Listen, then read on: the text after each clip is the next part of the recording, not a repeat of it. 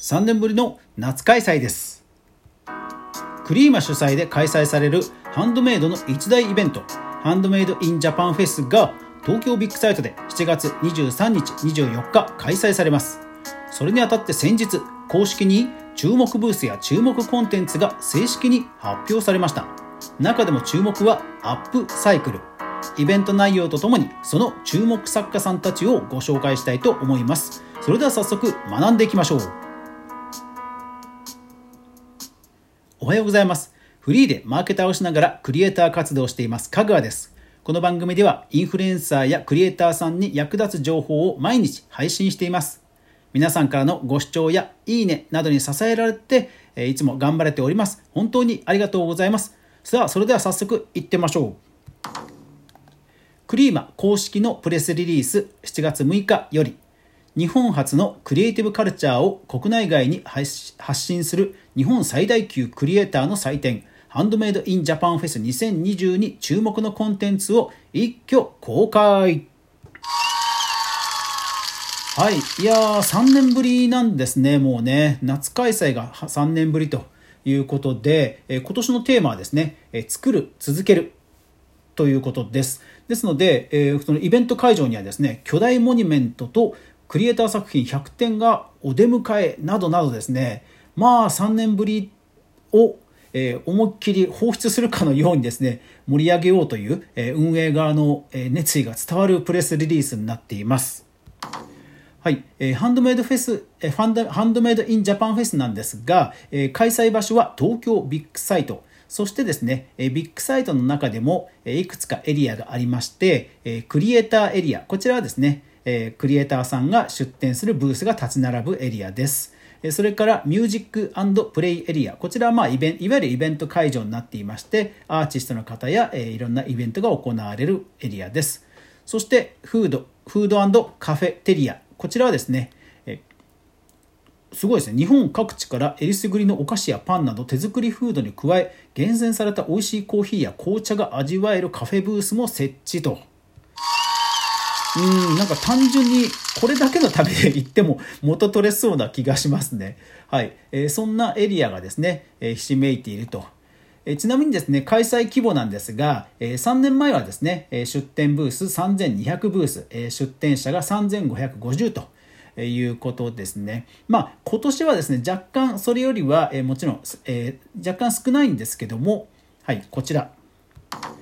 公式サイトで、えー、参加者一覧というページがもうできています。そちらで空検索をします。そうしますと、えー、出展者の作品一覧がずらーっと出てきまして、ブース番号なども出てきています。えー、検索結果988件ということで、えー、これを見るだけでもね、すごいね、あの、行った気になれるので、え、遠方で参加できない方は、え、見られるといかがでしょうか。え概要欄にね、リンクを載せておきます。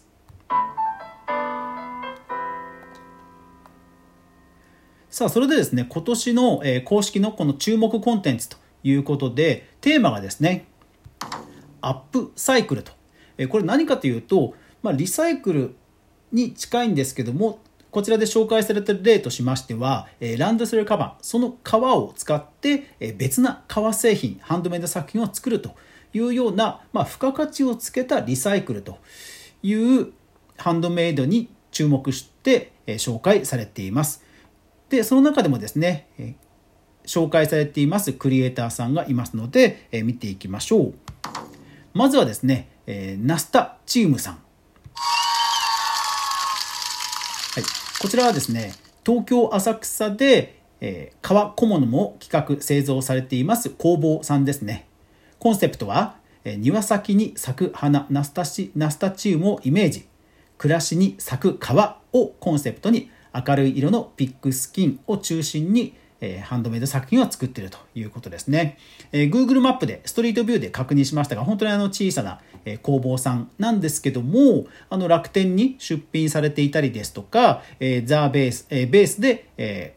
オリジナルショップを持っていたりですとか、もちろんクリーマにもさ、え登録されていたりと、幅広く展開されています。えー、クリーマの方では7051人にフォローされていて、えー、販売中の作品は276と、え、代表的な作品はですね、え、小さなお財布ですね。ピッグスキンの、え、小さなお財布で、これがですね、またカラフルでいろんな彩りがあってね、本当おしゃれなんですよ。そう。で、あの、要はフォルムが、えー、小さなお財布のそのフォルム、シルエットは全部一緒なんですけども、デザインの色色合いがですね、本当にいろんな色あるんですよね。これあの前回の配信でもお伝えしましたが、やっぱりこう、カラーとかは本当に自分自身で流行色を作っちゃうぐらいの、え、何かコンセプトで臨むというのも本当おすすめだと思います。あとは、え、革のですね、サンスリッパのようなものも人気商品です。え、お財布はですね、もう8年も続いているロングセラー商品だそうですね。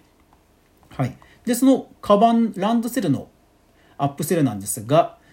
こちらですね、ブログの方で紹介されてますのは黒い本当に普通のランドセルなんですけど、その、えー、表のえ蓋の部分ですね。蓋の部分が綺麗だったので、そこを使って、えお財布と、えパスモとかが入れられるパスケースを、に、まあ、アップサイクルしたというのが紹介されています。うん、全然これ言われなければね、普通にそういう革製品だと思うぐらいのクオリティですね。